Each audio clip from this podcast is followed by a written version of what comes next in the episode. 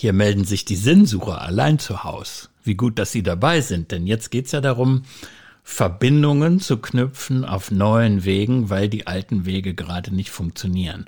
Und unser neuer Weg heißt sinnsucherpodcast.de. Wir, das sind Franz Meurer, Pastor in Höhenberg und Pfingst in Köln. Und Jürgen Wiebeke, ich moderiere das philosophische Radio.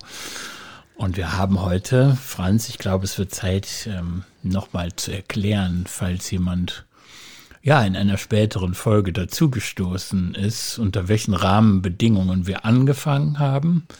Hier in deinem Pfarrhaus, in einem Zimmer davon. Wir haben hier so ein provisorisches Studio eingerichtet. Das kommt uns jetzt schon so normal vor, weil wir in der Folge, weiß ich nicht, 20 plus sind.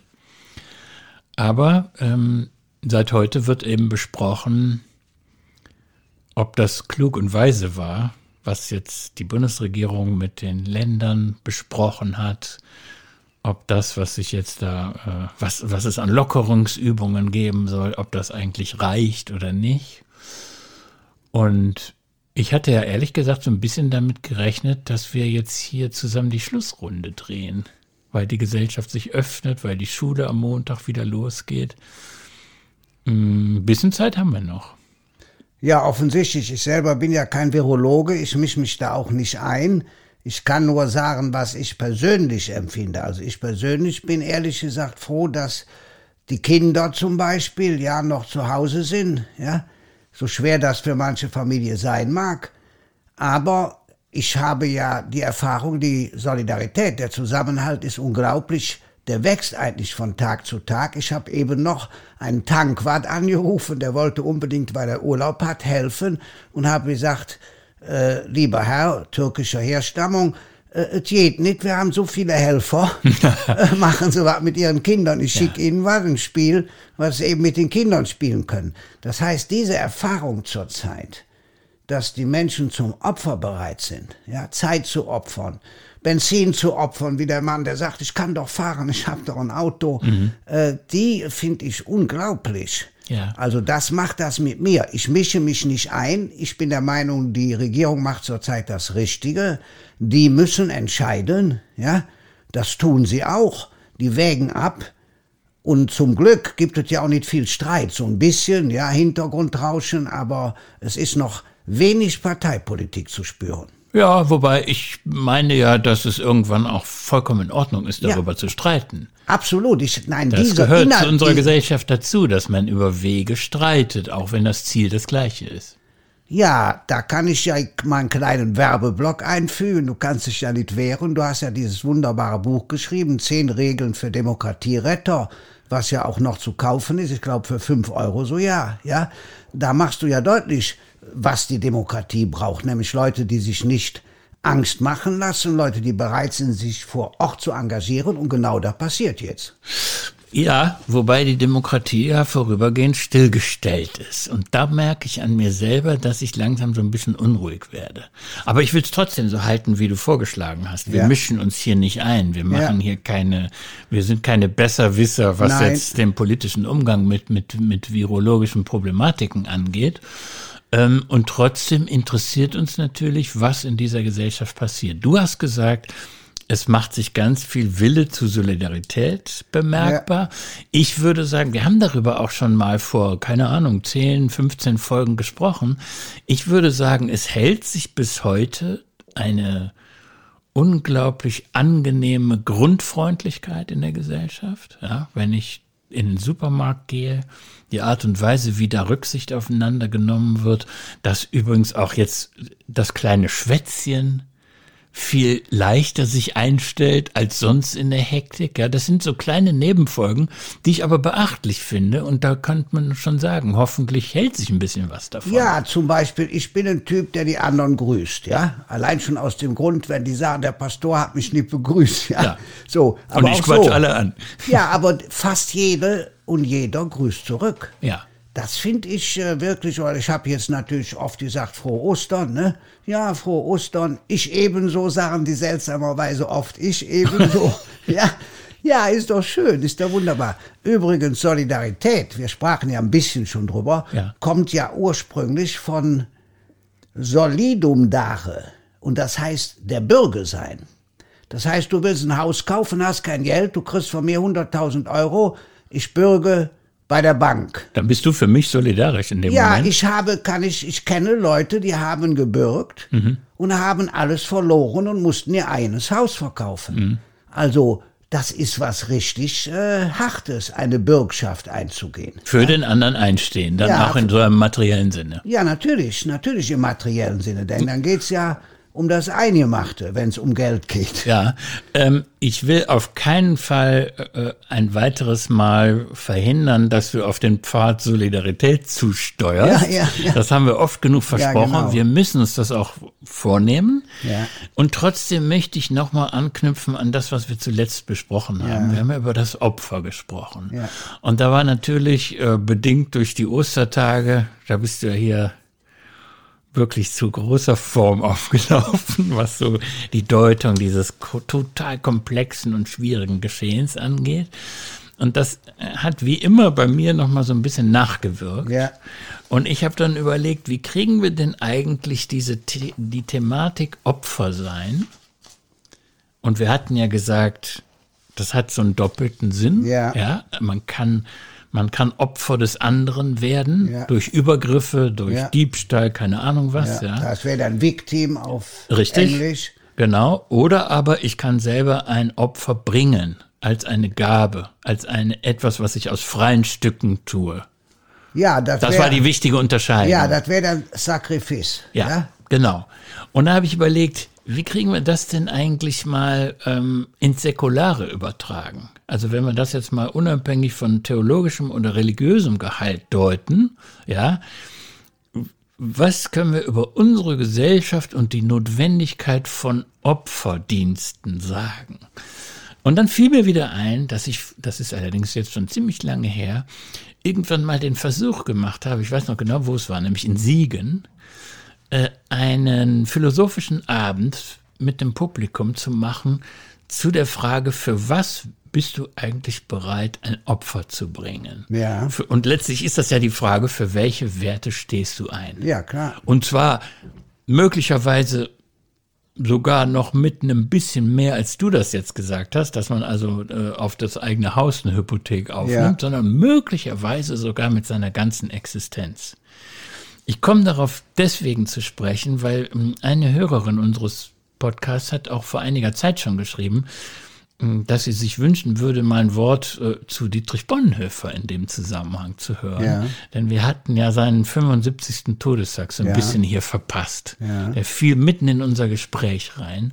Und da ist ja diese Opferthematik einerseits natürlich mit der Gottesfrage verknüpft bei ihm, aber andererseits natürlich aus einer konkreten politischen Situation der, der Tyrannei unter den Nazis. Ja. Äh, Das, das spielt eine Rolle. Und dann, jedenfalls in Siegen, haben wir das diskutiert und der Tenor war, eigentlich brauchen wir heute keine Opfer mehr zu bringen. Oder es wurde sogar zugespitzt in dem Sinne, dass gesagt wurde, ja, du wärst doch blöd, wenn du ein Opfer bringst, ja, denn dann verstößt du gegen deine eigenen Bedürfnisse und ähm, wir sind doch auf der Welt, um möglichst viel genießen zu können. Also so ein sehr stark hedonistisches Denken. Und dann habe ich überlegt, ja, was sind denn eigentlich in unserer Gesellschaft Situationen und Momente, wo es darum geht, Opfer zu bringen? Darüber würde ich gerne mit dir noch einen Moment nachdenken, bevor wir auf die Solidarität zu sprechen kommen, von der du sowieso gesagt hast, das eine hat mit dem anderen zu tun. Ja, also ich fange mal an mit einem Bonhoeffer-Wort, was mir sehr wichtig ist. Christ ist Bonn für andere. Ich würde es aber weiter ausdehnen. Wir haben ja vor kurzem, habe ich mal den Bauer Kurt zitiert, der gesagt hat, ein Chr- Mensch kann Christ sein. Ein Christ muss Mensch sein. Ich will jetzt nicht das Christentum betonen, aber ein Mensch muss Mensch sein, sagt er praktisch. So, und wenn man aber auf die Realität schaut, und das hätte ich mit den jungen Leuten gemacht, oder würde ich vorschlagen zu machen, Ja. dann wird jedem von dem klar sein, dass sie überhaupt leben, ist das Opfer der Eltern. Ihre Eltern haben sie nicht gezeugt und geboren, sondern die Mutter war auch bereit, neun Monate, ja, mit ihnen schwanger zu gehen. Die Eltern haben ganz selbstverständlich die Sorge übernommen über viele, viele Jahre.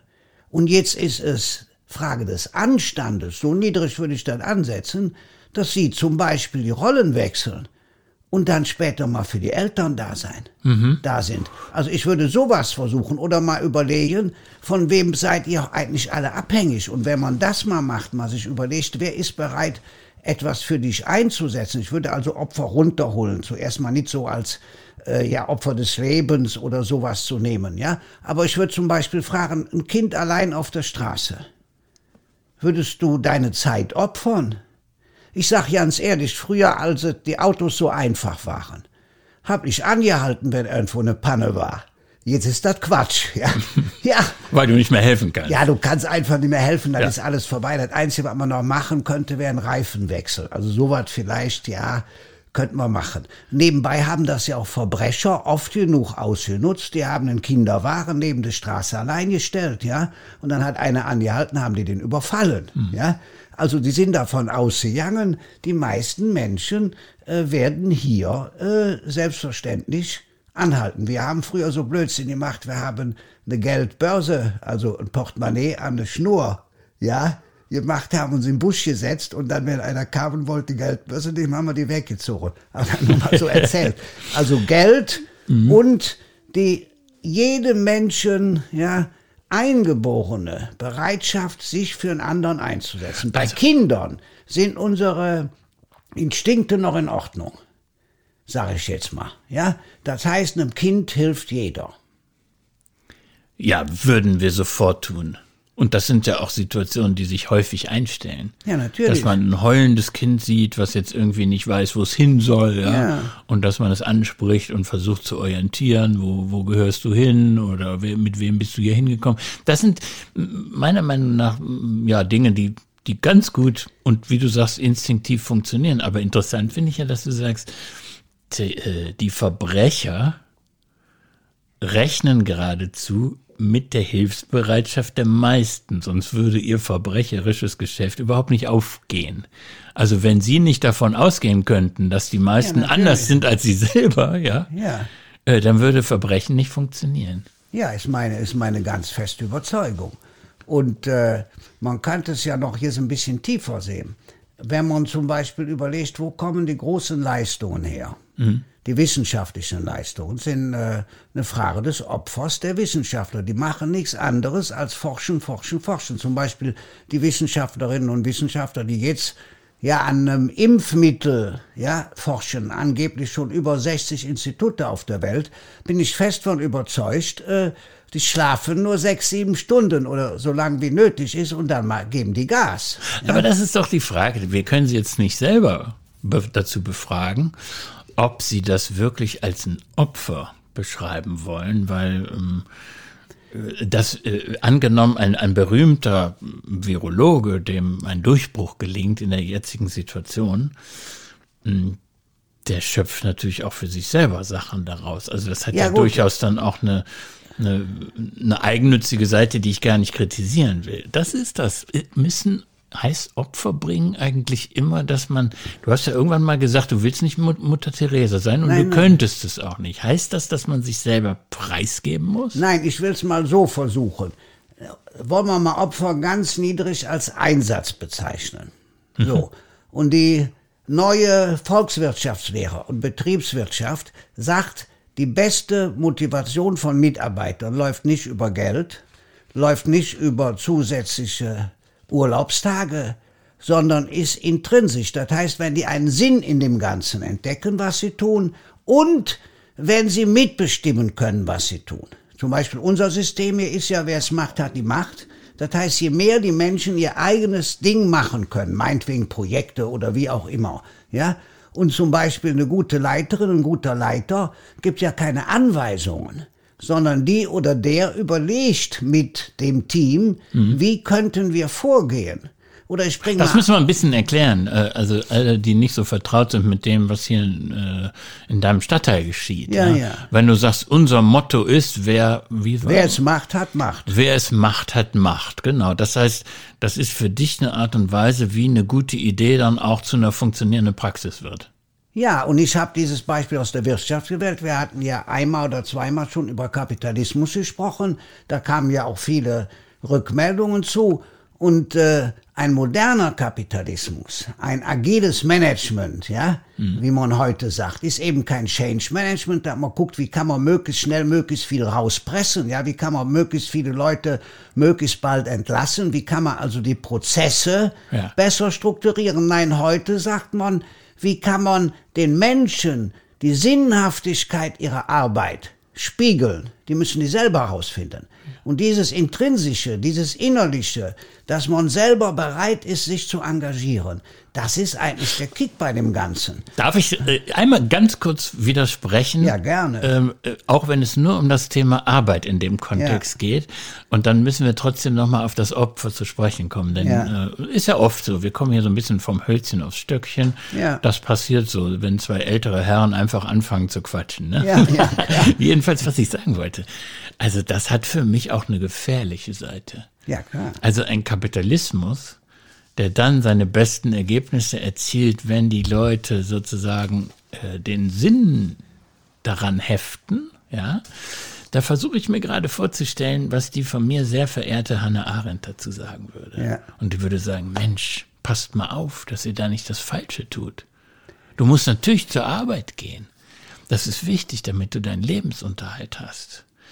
Aber frei bist du dann und Sinn schöpfst du dann, wenn die Arbeit vorbei ist und wenn du in die Sphäre der Politik gehst. Das finde ich so toll, ja. Das kapiert heute keine Sau mehr. Äh, heute, wenn Hannah Arendt das sagen würde, obwohl sie viel gelesen wird, ja, aber so richtig versteht das keine mehr, dass sie sagt, Arbeit muss man machen. Und pass auf, dass du dir nicht einen Burner holst, weil du dich zu sehr mit deiner Arbeit verbindest. Das ist nämlich die Rückseite der Medaille von wegen Sinn in der Arbeit suchen. Ne? Aber richtig frei bist du dann, wenn du Spuren in der Welt hinterlässt. Und das passiert, wenn wir politisch handeln. Ja, ich bin aber der Meinung, ich will mich jetzt nicht über Hannah Arendt erheben, dass die Entwicklung im Denken weitergegangen ist. Das heißt, Hannah Arendt hat in einer Zeit gelebt, wo der Kapitalismus nur wirklich noch Leute hatte, die am Fließband ohne jede Möglichkeit der Einflussnahme standen. Sie kommt aus einer Zeit. Total entfremdete Arbeit. Ja, ja. natürlich. Mhm. Aus dieser Zeit. Heute ist klar, diese Arbeit wird kaum noch gebraucht. Wir haben doch die Überschrift Werkbank in China gehabt. Inzwischen haben die Chinesen vielleicht bald uns an der Werkbank, ja, ja. dass wir die einfachen Arbeiten machen wenn wir jetzt über Digitalisierung nachdenken würden, ja, wie viele Arbeitsstunden pro Woche sind überhaupt möglich und nötig?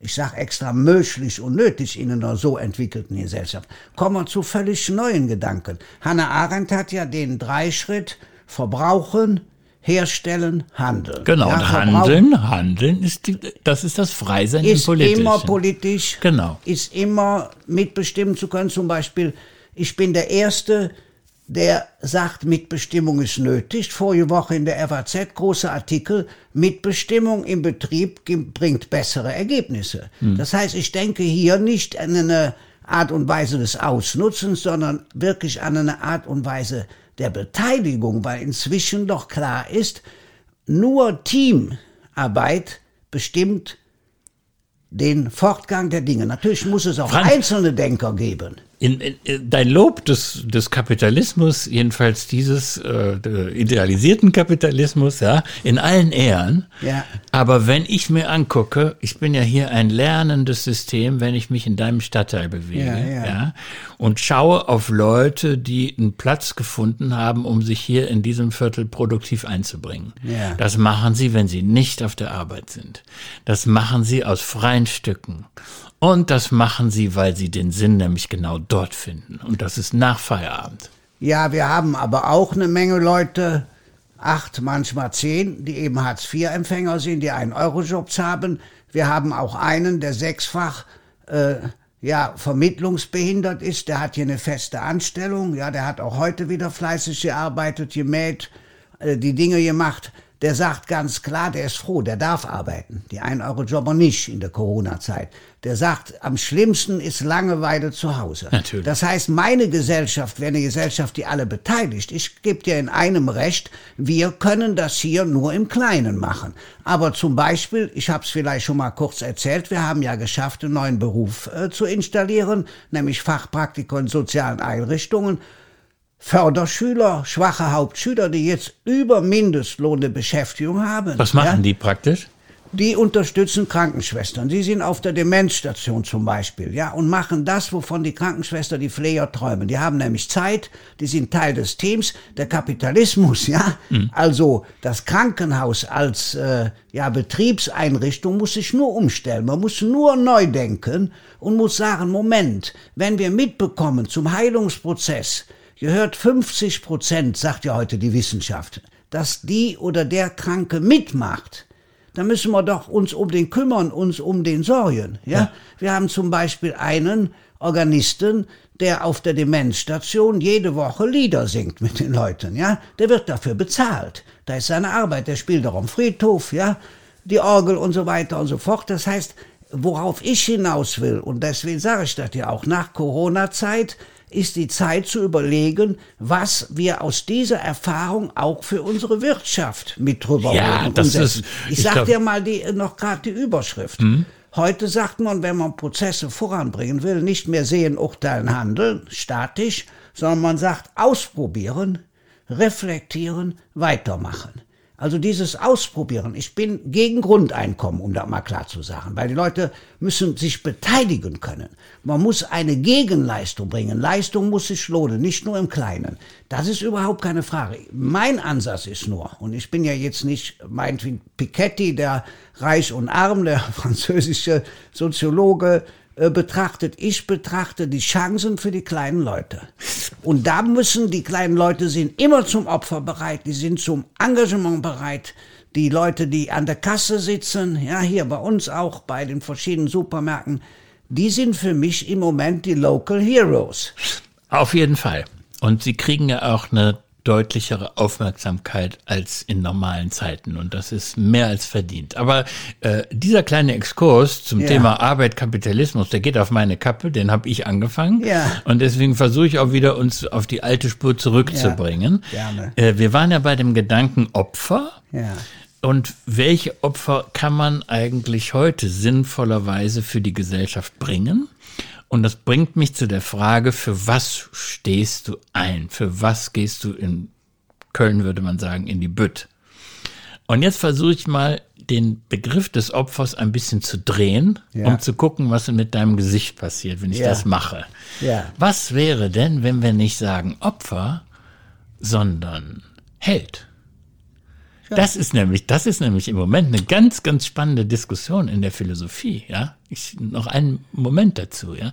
Das ist, eigentlich denkt man, das ist so ein total, mindestens so angestaubt das Wort Held wie Opfer, ja.